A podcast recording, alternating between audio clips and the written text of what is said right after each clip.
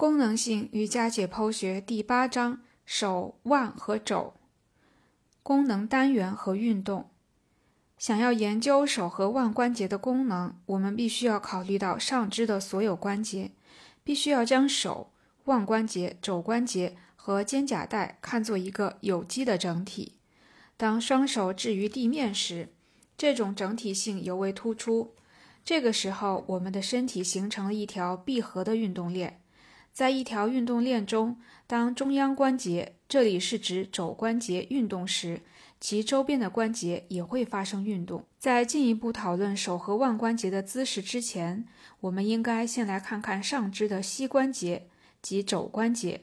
在讨论瑜伽问题时，我们通常更关注肘关节的朝向，而非其功能。肘关节的屈伸和膝关节的屈伸是相似的。但两者过深的情况则有细微的差别。当肘关节过深时，后侧的骨会牢固地顶在一起。肘关节的这种结构使得相关的韧带和肌肉不需要承受太大的重量，而在膝关节中，骨骼之间的连接形式无法为过深的关节提供支持，关节周围的软组织还会阻止过深。肘关节在过深时发生软组织损伤的概率较小，不过这并不代表肘关节过深时你无需让肌肉去分担骨骼的支持工作。肘关节和膝关节的另一个区别是，肘关节由三个关节组成，分别是肱尺关节、肱桡关节和桡尺近侧关节。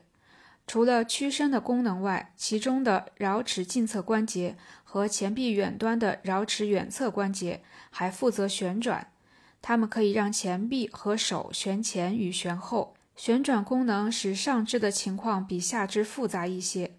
在下肢中，膝关节的旋转幅度很小，几乎只影响到其自身；而在上肢，前臂的旋转会影响该运动链上所有的骨和关节。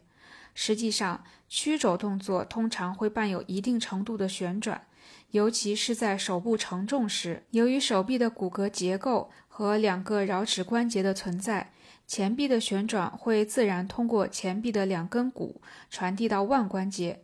对膝关节来说，只有在屈膝状态下旋转胫骨，才能使膝关节产生旋转动作。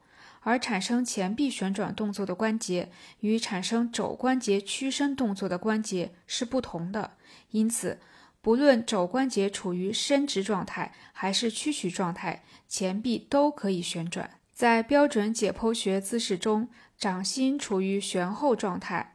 如果我们把掌心向后转，这就是一个旋前动作。这是手的一个非常重要的动作，可以增强上肢的整体功能。手的旋前和旋后会影响到肘关节和肩关节的姿势，除非你刻意的去控制，否则手的旋前总是伴随着肩关节的内旋，而手的旋后则伴随着肩关节的外旋。让我们用这条运动链继续发起运动，把手臂举过头顶，这时肩关节的内旋会和肩胛骨的后缩同时发生，这时。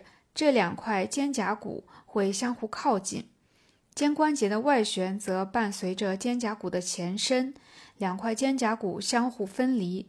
手的运动会通过运动链一直向上，影响到肩关节，并通过肩关节影响到肩胛骨。这种关系是双向的。肩胛骨和肩关节的运动同样也会使手形成某些姿势。现在我们已经了解了上肢运动链上的肘关节和肩关节的功能，下面让我们综合来看手和腕关节的运动。